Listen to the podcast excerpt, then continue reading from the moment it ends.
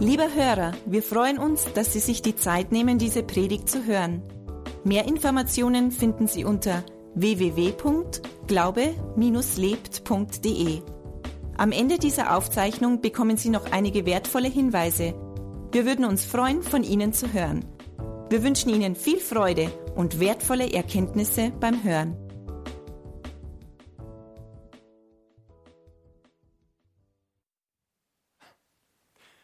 Ja, ein neues Jahr.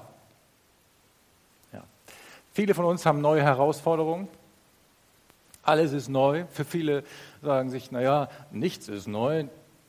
Ich musste meine Uhr vorstellen oder der, Zeiger ist von Mitternacht auf, auf, von 2018 auf 2019 gesprungen. Das war's.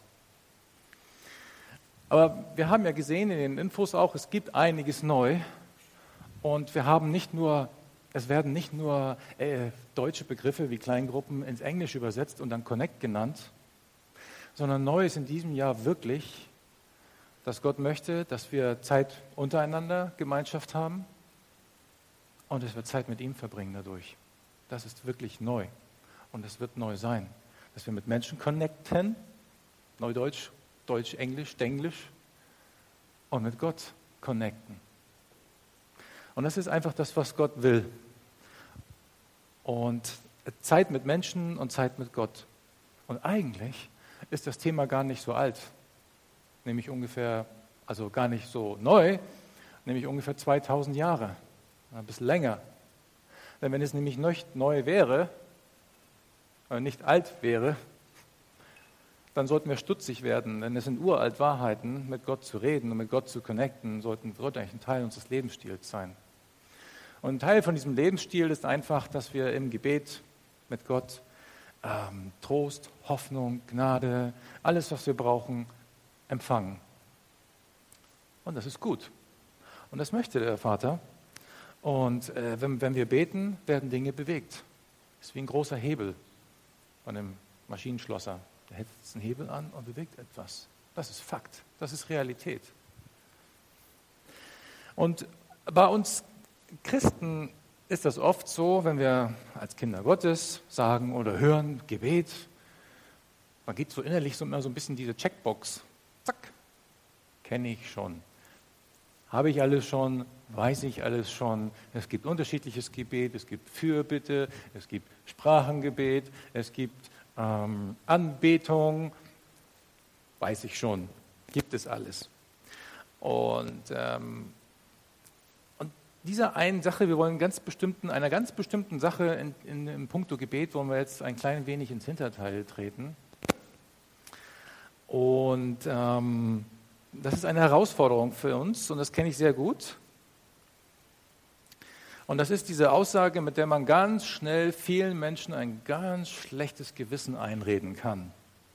Und die da heißt, findet ihr nicht auch, dass wir alle zu wenig beten? Findet ihr nicht auch, dass wir alle zu wenig beten? Und dann hätte ich doch gerne mal die Hände von denjenigen gesehen, jetzt gleich, die sagen, wir beten viel zu viel. Christian, war das eine Hand? Hast du die Hand gehoben? Es sah so aus für mich. Ja. Also, ich würde es dir zutrauen. Jedenfalls, äh, das ist etwas, wo das schlechte Gewissen sofort Futter bekommt, oder? Ich habe mich mit anderen Dingen beschäftigt heute Morgen. Ich habe nicht gebetet. Ich habe dies und, und so weiter. Und ähm, das ist etwas, wo wir uns aufmachen wollen. Und wenn wir jetzt einen Aufruf machen würden für, für Leute, die sagen, oh ja, wir müssten für die beten, die sagen, ich bete viel zu wenig, dann wäre ich wahrscheinlich einer der Ersten, die hier ganz vorne stehen würden, äh, so und sagen würde oder fragen würde, kannst du mal für mich beten? Ja, genau, würde ich. Aber genau dieses Gefühl, genau dieses Gefühl werden wir jetzt, heute Morgen, nicht bedienen. Aha, okay. Was denn? Fragt ihr euch jetzt. Es geht nicht also um zu wenig beten. Es geht auch nicht um das schlechte Gewissen oder oh, der pastorale Leiter wird mir wieder erzählen, dass ich zu wenig bete. Und du denkst, das Jahr fängt ja toll an und das ist ja auch gut und das weiß ich auch alles, aber ich kann es nicht mehr hören kick das mal weg jetzt. Kick das mal weg. Wir kriegen das hin. Okay? Das kriegen wir hin. Wir lesen dazu mal eine Bibelstelle. Und zwar ist das der Psalm 42, Vers 2 bis 3. Psalm 42, Vers 2 bis 3. Und da heißt es, wie ein Hirsch nach frischem Wasser lechzt, so sehne ich mich nach dir, o oh Gott. Ja, ich dürste nach Gott, nach dem lebendigen Gott. Wann darf ich in seinen Tempel kommen? Wann darf ich wieder vor ihn treten? Die Schlachterübersetzung sagt, wann darf ich wieder vor Gottes Angesicht erscheinen? Wie ein Hirsch nach frischem Wasser lechzt. Und dazu, also das, das macht mich so durstig, da muss ich mal einen Schluck trinken. Hm. Es tut gut, nämlich trocken. Ähm, interessanterweise geht es hier nicht um die Aussage, wann muss ich wieder vor Gott kommen, sondern wann darf ich wieder vor ihn kommen. Wann darf ich wieder vor ihm erscheinen und wann darf ich Wasser trinken? Also mir geht das definitiv meistens so, dass mich jemand daran erinnern muss, Wasser zu trinken. Ich trinke oft zu wenig Wasser. Und ähm, das, dazu muss ich mich also ermutigen lassen. Und, ähm, aber hier heißt es, ich muss nicht frisches Wasser trinken. Was soll's? Ich meine, wir müssen frisches Wasser trinken. Sonst haben wir zu wenig davon. Wir haben mal im Urlaub eine Wanderung gemacht an einem Ort, in dem es extrem heiß war. Ja, für uns war es sehr warm, 38 Grad. Und ähm, das war am Meer, Salzwasser. Und wir hätten in wunderbar 25 Grad warmem Wasser schwimmen können. Aber stattdessen haben wir eine Wanderung gemacht. Und es war irre heiß und die Sonne hat gebrannt. Und wir haben, ich habe gesagt, komm, wir wollen diesen Turm anschauen, wir gehen dahin. Und äh, wir haben angefangen schon auf der Strecke dorthin, es waren mehrere Kilometer, angefangen mit unserem Wasser zu haushalten. Und es hat dann irgendwann auch keinen Spaß mehr gemacht, weil ich habe dann nur noch ständig gedacht, und ich glaube, wir haben nicht genug Wasser, ich glaube, wir haben nicht genug Wasser, wir wollen da aber unbedingt hin. Und auf der Rücktour ist uns tatsächlich das Wasser ausgegangen. Und es hat sich richtig unangenehm angefühlt, richtig trocken. Das heißt, ähm, wenn wir nicht trinken, vertrocknen wir, verhungern wir. Wer als Christ seine Beziehung zu Gott nicht pflegt, der verhungert, geistlich. Und äh, wenn man geistig verhungert, dann verliert man die Orientierung. Ich weiß dann nicht mehr, wo ich hin muss. Ich weiß auch nicht, was Gott mit mir vorhat. Wenn ich nichts von ihm empfange, nicht trinke, dann ist aus. Also, und so ist das auch im Dienst. Wenn ich im, im Dienst, wir haben, können sehr viel Arbeit haben in der Technik, mit Vorbereitung, mit Nachbereitung, mit Deko, mit ähm, Gastro, Service, überall mit Vorbereitung in der Predigt. Und wir können ähm, dabei vor lauter Arbeit vergessen zu tanken und unsere Gemeinschaft mit Gott eintauschen gegen Gott. Arbeit gegen Gemeinschaft mit Gott. Arbeit gegen Trinken, gegen Wasser. Oder wir können Arbeit eintauschen gegen Freundschaft mit Gott. Und unsere Seele kann so nicht kompensiert werden. Ich kann meine Seele nicht damit kompensieren, dass ich für Gott arbeite, dass ich äh, Predigten nachbearbeite und hochlade. Ich kann meine Nähe mit Gott auch nicht unbedingt kompensieren, indem ich ähm, mich stundenlang auf eine Predigt vorbereite, was aber auch, indem ich Zeit im Wort verbringe, damit natürlich sein kann. Aber da alleine wird das so nicht funktionieren. Ich muss mich erfüllen. Unsere Seele ist nicht darauf gebaut, ist einfach nicht gebaut, dass sie das aus eigener Kraft kompensieren kann. Unser ganzer Körper kann, hat Selbstheilungskräfte. Eine kleine Wunde, ein Cut schließt sich von alleine wieder. Aber Wasserverlust können wir nicht kompensieren. Und so ist das mit unserer Seele auch. Wir müssen seelisches Futter, geistliches Futter von außen zuführen. Amen. Ähm, hat irgendjemand zu Hause ein elektrisches Gerät, vielleicht ein Handy oder sowas? Ja, ja haben wir auch. Ähm, und diese Geräte, die müssen ständig aufgeladen werden. Mein Handy einmal am Tag mittlerweile. Und wir wissen das. Oder der Louis hat ein ferngesteuertes Auto zu Hause. Entweder fährt er es oder es hängt an der Ladestation. Wenn es an der Ladestation hängt, was macht es dann? Gar nichts. Rein gar nichts. Und wenn es vollgeladen ist, läuft er hin, oh, ist voll, hängt es ab und fährt damit los und dann ist der Akku so stark, wenn man, wenn man vorwärts macht, es kennt nur Vollgas oder gar nichts. Und dann drehen ihn die Räder durch. Wenn der Akku leer ist, passiert nichts. Dann kann man halt nicht so schnell gegen den Bordstein fahren. Und ich weiß, es gibt ferngesteuerte Autos. Ich glaube, da vorne unterhalten sich gerade zwei, dass es Autos gibt, die schneller fahren als 60 ferngesteuerte Autos. Und das kracht unheimlich, wenn sie gegen die Wand fahren. Und dann bohrt man sich tief in die Herzen der Ersatzteilindustrie. Ja, aber in erster Linie ist das, wenn wir mit Gott aufgeladen werden, haben wir Kraft, Power, Schnelligkeit, Gelassenheit. Kommen wir später noch zu. Nicht so schnell. Also ich von meiner Persönlichkeit her bin sehr strukturiert. Ah, ich brauche sehr viel Ordnung um mich herum. Ich mag Ordnung. Ich mag, wenn Dinge startbereit sind. Ich habe einen Werkkeller zu Hause für, für häusliche Tätigkeiten, für Basteleien, wo ich alles finde, vom kleinen Werkzeug bis zum großen Werkzeug, maschinell.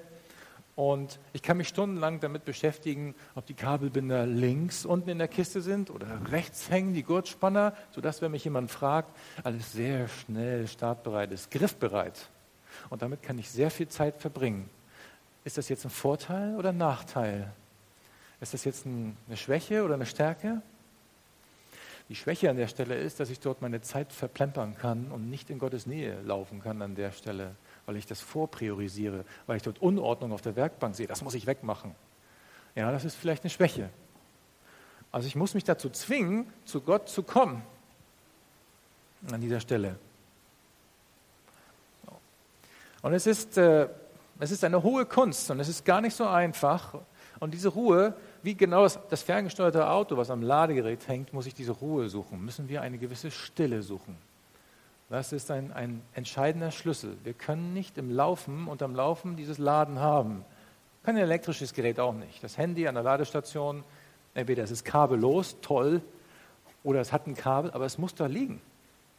Wir können nicht weglaufen an der Stelle. Wir brauchen diese Ruhe.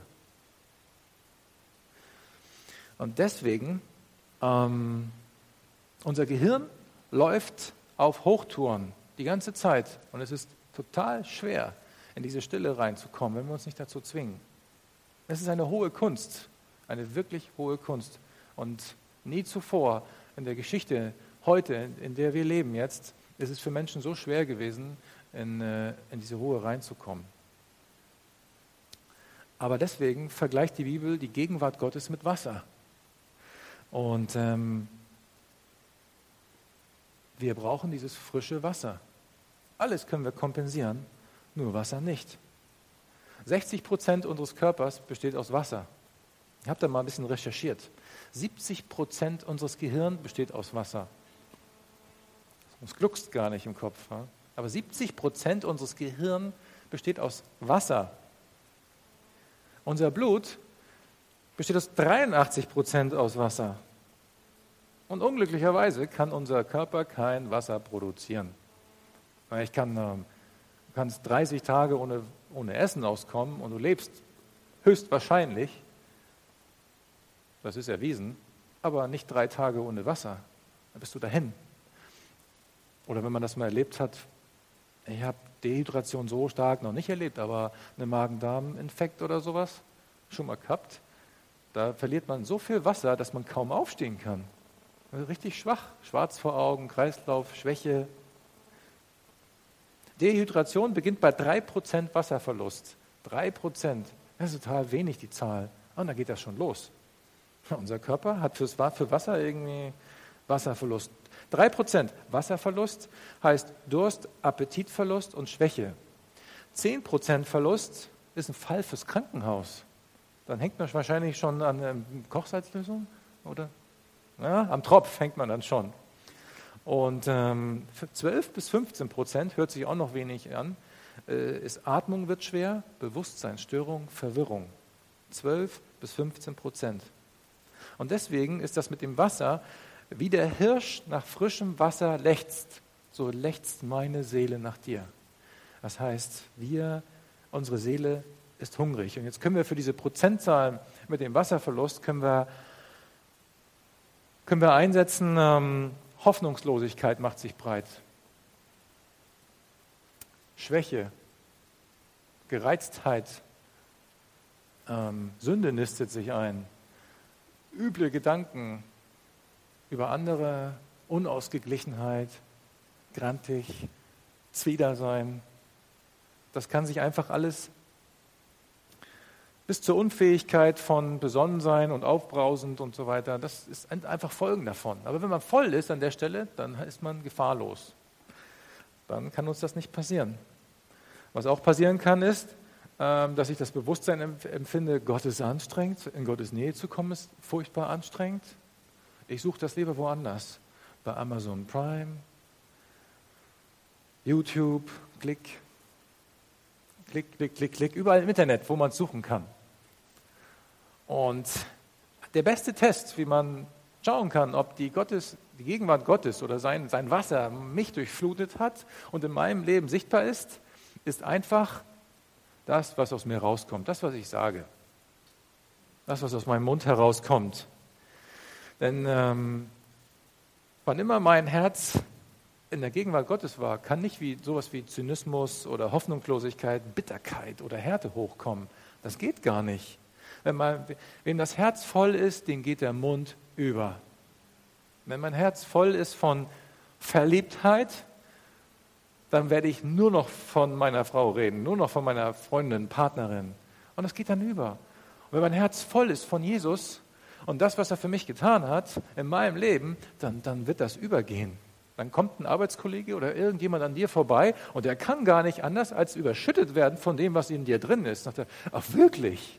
Ja, und ich habe gebetet und mein Vater ist geheilt worden. Amen. Und der, und der, hat, der, ist, der hatte wirklich, mein Vater hatte mit Ende 70 acht Herz-OPs und war über drei, vier Wochen im künstlichen Koma. Und die Ärzte haben sich gefragt, was machen wir hier mit dem alten Mann? Warum lassen wir ihn nicht einfach sterben?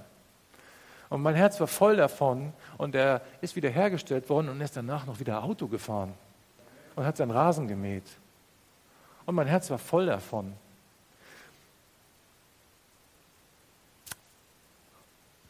Hat mich ein bisschen weggebracht von dem Wasser, aber es ist frisches Wasser, zu wissen, dass Gott in unserem Leben ist. Also Gebet ist der Schlüssel.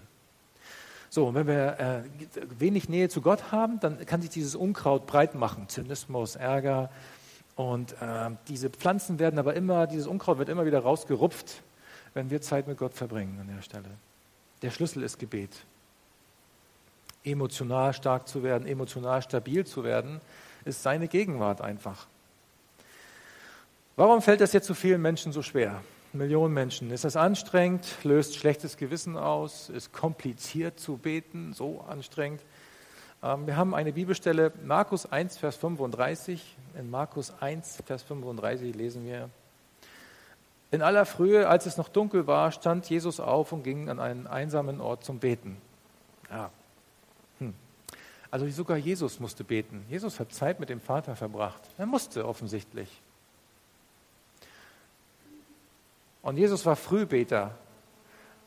Also das musst du nicht unbedingt kopieren. Auch ich bin nicht unbedingt Frühbeter vor meiner ersten Tasse Kaffee. Aber Jesus musste, er wusste, er war 100% Mensch, auch Mensch wie wir, und er wusste, dass er Zeit mit Gott verbringen musste. Und er ging an einen einsamen Ort, heißt es. Und er zog sich an einen einsamen Ort zurück, um alleine zu beten. Warum an einen einsamen Ort? Er war doch Gott, er war Jesus, er kann doch überall beten. Ganz einfach, weil er wusste, da ist zu viel Ablenkung um ihn herum. Und auch wir haben reichlich Ablenkung davon, Reizüberflutung. Und ich habe vorhin schon gesagt, wie nie zuvor, heute zu diesem Tag, zu dieser Minute hat, haben wir eigentlich, äh, in, egal aus welcher Generation wir kommen, wann wir geboren sind, haben wir heute eine Reizüberflutung und Ablenkung wie keine, äh, wie niemand in der Menschheit zuvor. Durch alle Medien.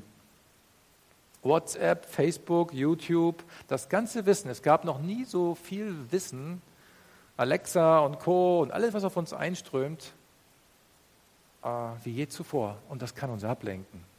Und nicht nur meine Werkbank, sondern die ganzen Medien.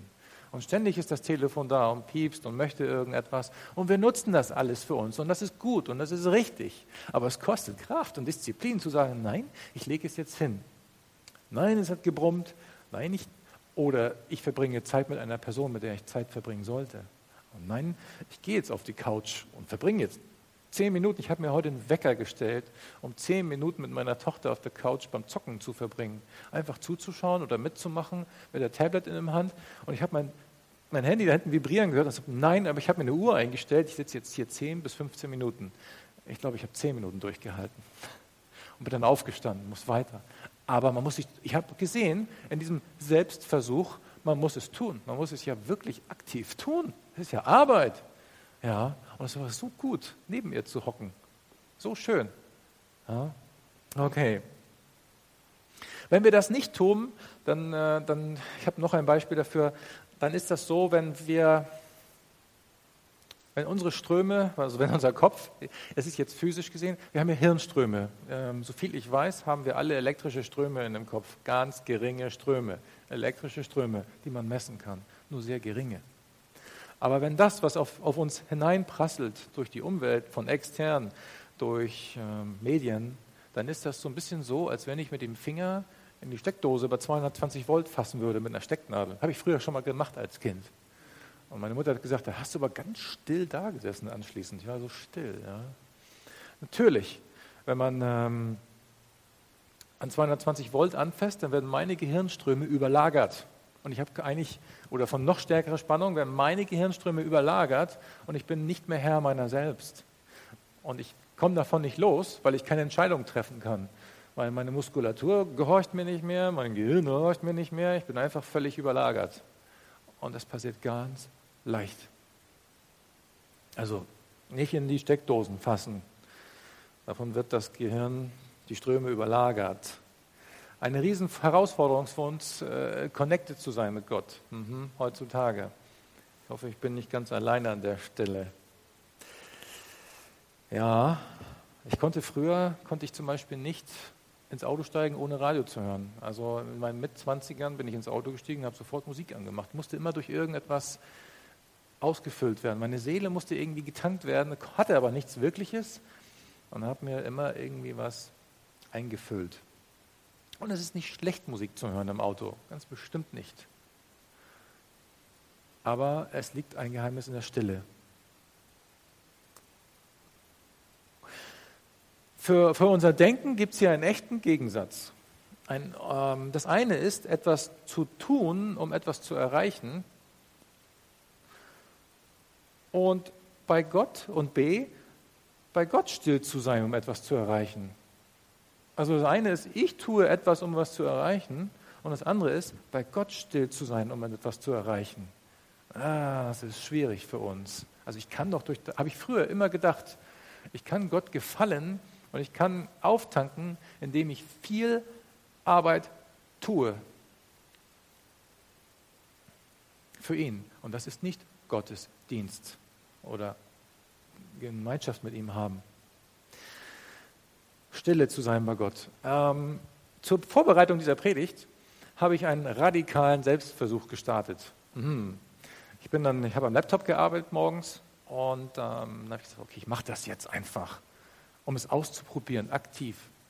Und dann bin ich aufgestanden und habe mir einen Wecker gestellt, Küchenuhr bei uns, auf 15 Minuten gestellt und habe mich auf die Couch gelegt und habe gesagt, Herr, hier bin ich jetzt, ich bete jetzt, komme in deine Nähe, ich möchte Zeit mit dir verbringen und habe mich hingelegt und habe vielleicht noch ein bisschen in Zungen gebetet, aber nicht viel, ein paar Takte höchstens und habe gesagt, hier bin ich. Und ähm, dann habe ich mich hingelegt und das hat nicht lange gedauert. Alles Mögliche ist durch meinen Kopf gegangen. Termine, To-Dos, ähm, wann kommen die Kinder nach Hause, wann ähm, ist dieses, jenes, Müdigkeitserscheinungen hatte. Ich habe gegähnt, obwohl ich ausgeschlafen hatte. Alles in mir hat sich gewehrt und ich hatte überhaupt keine Unruhe. Ich, außer dass ich jetzt auf meine Gedanken viel stärker gehört habe und war fokussiert auf das, was auf mich einprasselt. Zehn Minuten lang von den 15 Minuten. Zehn Minuten kam ich nicht zur Ruhe. Und dann ist mir aufgefallen, für die letzten drei bis fünf Minuten war totale Stille da. Und Gedanken des Friedens, Gedanken des Heils, gute Gedanken, einfach Frieden, Ruhe. Und es tat richtig gut. Und dann bin ich ja wieder aufgestanden und habe gedacht, boah, Kraft, Power. Boah. Zehn Minuten Unruhe und das ist ganz normal. Das kann uns passieren, muss aber nicht. Das ist nicht die Regel. Das kann so sein, muss aber nicht. Wichtig ist nur, dass es sein kann, dass wir Zeit einfach, äh, dass es eine Weile dauert und es ist egal, wann du das bei dir der Fall ist, aber wir müssen Zeit mit Gott verbringen und sei nicht überrascht, wenn vielleicht gar nichts passiert. Ist auch gut. Gott, wir sind in seiner Nähe und sagen, hier sind wir. Und er sagt, auch wenn wir es nicht hören und du hörst vielleicht gar keine hörbare Stimme oder du sagst, es war jetzt nicht awesome, cool, großartig, es ist immer so schön, wenn ich Gebetszeit habe. Ganz ehrlich, Unfug. Das ist, muss nicht immer so sein. Aber wenn jemand sagt, das ist immer so bei mir, bin ich immer skeptisch, weil es ist bei mir nicht immer so. Eins ist Fakt, Gott ist immer da und er beleuchtet mich. Er beleuchtet mich, er ist da. Ich bin in seiner Gegenwart und ich sage, ich komme in deine Gegenwart, dann weiß er das schon. Siehst du mich? Ja. Ich sehe dich. Wenn, man, wenn ich bei den Kindern am Bett stehe oder bevor ich ins Bett gehe, gehe ich gerne nochmal durch die Zimmer und gucke, ob sie schlafen. Und wenn ich sie anschaue, ja, der schläft, der weiß nicht, dass ich da bin, der Jüngste dann, aber, aber ich bin da. Und ich sehe ihn, wie er schläft. Ja, manche Leute schlafen ein, wenn sie sagen, hier bin ich, Herr. Ich möchte Zeit mit dir verbringen. Okay, dann bist du zur Ruhe gekommen. Auch in Ordnung. Sei nicht überrascht, wenn Zeit mit Gott verbringen so aussieht. Ähm, Ja, es kostet einen Preis, Zeit mit Gott zu verbringen. Und oft ist es so, dass wir nicht bereit sind, diesen Preis zu zahlen. Äh, das kann man so ein bisschen mit Internet früher vergleichen. Früher gab es ein Modem. Ich weiß nicht, wer sich noch daran erinnern kann. Die sogenannten 56K-Modems. Die haben so Geräusche gemacht, wenn man das Internet gestartet hat. Und in der Zwischenzeit ist man ähm, Kaffee kochen gegangen, kochen, Staubsaugen oder hat irgendetwas anderes gemacht. Und dann wurde vielleicht, wurden E-Mails geladen oder irgendein komisches Bild, was jemand geschickt hat. Und das hat gedauert. Man kann nicht einfach in die Gegenwart von Gott spritzen, sage ich mal, und erwarten, dass was passiert. Ganz schnell. Das ist wie mit einem Rechner, der, äh, der, der, das ist wie mit diesem alten Modem. Der Rechner, das hat gedauert, bis der hochgefahren war. Und man hat so den Eindruck gehabt, der hat Verstopfung, der lädt das Bild nicht. Da passiert gar nichts. Und ich kann aus mein, in meinen Alltag hineinhechten und schnell noch die Losung lesen und hier und da und das Wort ist jetzt für mich und weiter. Aber das Geheimnis liegt in der Stille. Und, und, und wir haben diese Angewohnheit, dieses Schnell heute, dadurch, dass wir die Medien und, und die, die Handynetze und 2G, 3G, 4G, 5G, 10G, ähm, muss alles ganz schnell gehen. Also ich habe immer, wenn ich ein YouTube-Video aufmache und er lädt das nicht innerhalb von 22, 23, 24, 25, sitze ich so da, oh, nächstes Video gucke ich nicht. Das dauert ja ewig. Telekom, Wer arbeitet denn da? Oh, die wissen nicht, wie man ihren Job macht. Oh, ich hoffe, das ähm, trifft nicht auf jeden zu. Aber mir geht es manchmal so. Ja, schnell brauchen wir es heute. Instant easy. Einfach und sofort. Was gut ist, braucht manchmal Zeit, dauert etwas länger. Flambierter Rinderbraten in Rotweinsoße. Schafft man das in zwei Minuten? Nein nicht. Man kann auch mal zu McDonald's gehen. Und auch ich schnapp mir mal einen Bibelvers oder wenn ich irgendwo was sehe und denke so, oh, das nehme ich mir jetzt mit. Ja, man kann auch mal zu McDonald's gehen. Und das ist nicht schlecht. Man kann auch mal zu McDonald's gehen und McDrive machen und sich dabei auf die Hose kleckern und ein Auto fahren essen. Ist auch in Ordnung. Auch schon mal gemacht. Aber es ist auf Dauer nicht gut. Sind wir uns einig, oder? Gut kochen braucht eben Zeit. Und was noch? Ausprobieren, ausprobieren und Zeit. Man macht ja auch keinen Urlaub von zwei Stunden auf Elba, oder? Oder auf Sardinien. Ah, cool. Zwei Stunden. Ich war im Urlaub. Ja, wie lange denn? Schön. Oh, eine Stunde. Wo denn? Auf Elba. Hm. Zum Italiener geht man auch nicht Also, wenn man essen geht, gemütlich, dann möchte man Zeit miteinander verbringen. Möchte man auftanken. Das macht man auch nicht in zwei Minuten. Dann sagt die Bedienung erstmal, mach sie gemütlich, setz dich erstmal hin. Entspann dich doch erstmal. Komm in meine Gegenwart, sagt der Vater. Lauf nicht gleich weg. Ich habe dir vielleicht was zu sagen. Aber ich sehe genau, was du, womit du gekommen bist und was dich belastet und bedrückt. Vielleicht kommst du daher und sagst, schüttest das erstmal alles aus. Vielleicht sogar deine ganzen Termine, das liegt noch alles vor mir. Ich weiß nicht, ich, das schaffen. ich weiß nicht überhaupt nicht, wie ich alles schaffen soll. Ich weiß überhaupt nicht, wie ich die Predigt in 30 Minuten schaffen soll. Mein, auf meinem Zettel steht noch so viel. Und du kannst das alles loswerden vor Gott. Es ist überhaupt kein Problem für ihn. Aber irgendwann ist das raus. Und dann bist du vielleicht ein bisschen stiller. Und dann kann er zu dir reden. Oder du gehst wieder und er sagt, okay, ich habe dich gesehen. Ich kenne dich. Ja, jetzt könnte ich noch lange Beispiele über Frühstück erzählen und Details und ah, schön, ja, Frühstücken ist wie Essen. Ein gutes Frühstück geht eben nicht äh, auf die Schnelle.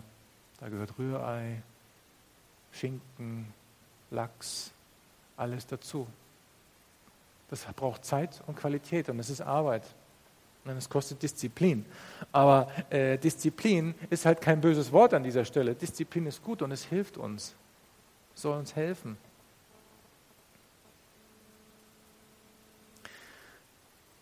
Wenn, wenn, ich, wenn ich Hunger habe und Durst, so wie der Hirsch, den nach frischem Wasser lechzt, dann werde ich einen Weg finden, das auch zu bekommen. Irgendwie. Äh, dann will ich trinken. Aber wenn ich zu leer bin äh, und zu desillusioniert und keine Freude und keine Hoffnung mehr in mir drin habe, dann werde ich auch einen Weg finden, es nicht zu tun, mich bei Gott auftanken zu lassen. Das kenne ich auch. Dann finde ich auch einen Weg, dass ich das nicht brauche, weil ich denke, es bringt nichts. Und es führt zu nichts. Auch das geht. Aber Gott ist derjenige, der sagt, ich bezahle, ich schaffe an. Wenn du zu mir kommst, wirst du aufgetankt. Wir können da gerne kreativ werden. Ähm, ich bete gerne im Auto, ich habe lange Autostrecken, bete im Auto, äh, in Zungen beten, hier, manchmal tut es auch das Gebet auf Klo, ja, überall in der Dusche. Wir müssen aber konsequent Möglichkeiten schaffen, um in Gottes Nähe zu kommen. Irgendwie. Und ihm ist egal, wie wir kommen. Total egal. Und fang nicht gleich mit 30 Minuten an. Vielleicht auch nicht mit 15. Wenn du sagst, oh, ich mache das gar nicht. Mach doch mal zwei Minuten. Das ist aber wenig, oder? Ja, das ist wenig vielleicht. Aber nicht überrascht sein, wenn Gott zu dir spricht und, und zu dir ermutigende Dinge sagt. Weil er schon weiß, im Vornherein wusste, du hast dir nur, nur zwei Minuten vorgenommen.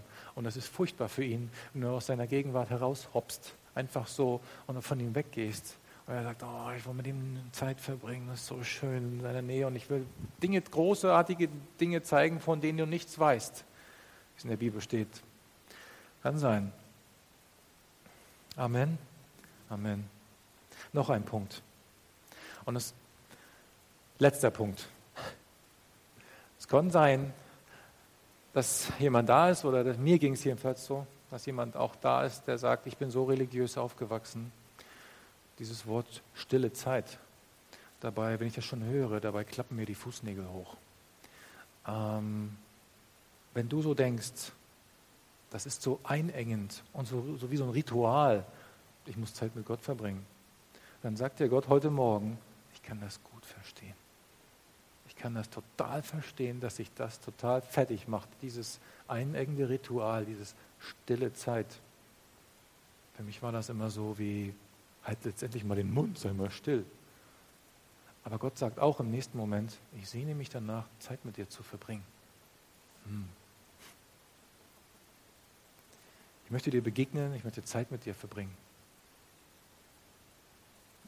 Und er möchte, er möchte einfach Wege aufzeigen und schenken aus diesem engen Korsett heraus hin zu mehr Freiheit uns allen. Gebetszeit ist nicht einengt. Das ist so, wir dürfen, die Bibel spricht, wir sind Priester, wenn wir Kinder Gottes sind, Priester. Aber vielleicht manchen von uns, vielleicht tut auch manchmal der Begriff Offiziere auch, ähm, ist so ein bisschen Armee, militärisch. Auf ein Offizier kommt auch sehr nah an eine hohe Führungskraft dran. Und die Führungskraft sagt ihm sehr wohl, was dran ist, was Sache ist, was die anderen gar nicht wissen. Uns geht das so als Kinder Gottes. Wir kommen sehr nah an die höchste Führungskraft dran, an die oberste Führungskraft. Und wir sollten Zeit mit ihm verbringen, damit wir wissen, was Sache ist in unserem Leben. Oh, das ist spannend. Das ist echt interessant. Und er möchte uns Wege aufzeigen dafür. Amen. Amen. Lieber Hörer, wir hoffen, Sie konnten durch unsere Predigt Hilfe und Kraft für den Alltag bekommen. Lebendiger Glaube hat seinen Ursprung in der Beziehung zu Jesus Christus. Jeder Mensch ist von Gott in diese Beziehung eingeladen. Durch das folgende Gebet können Sie in diese Beziehung treten. Jesus, ich glaube, dass du der Sohn Gottes bist. Ich danke dir, dass du für mich gestorben bist. Ich danke dir, dass du all meine Schuld und Sünde ans Kreuz getragen hast. Ich glaube, dass du für mich gestorben und am dritten Tag wieder auferstanden bist. Jesus, ich bekenne dich als meinen Herrn und lade dich heute ein. Komm in mein Leben, erfülle mich ganz. Ich will das Leben leben, das du für mich hast. Ich danke dir, Jesus, dass jetzt für mich ein neues Leben mit dir begonnen hat. Amen.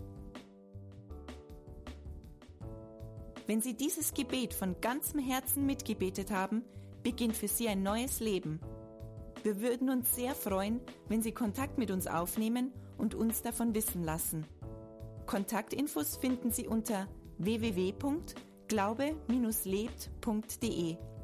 Wir wünschen Ihnen Gottes Segen.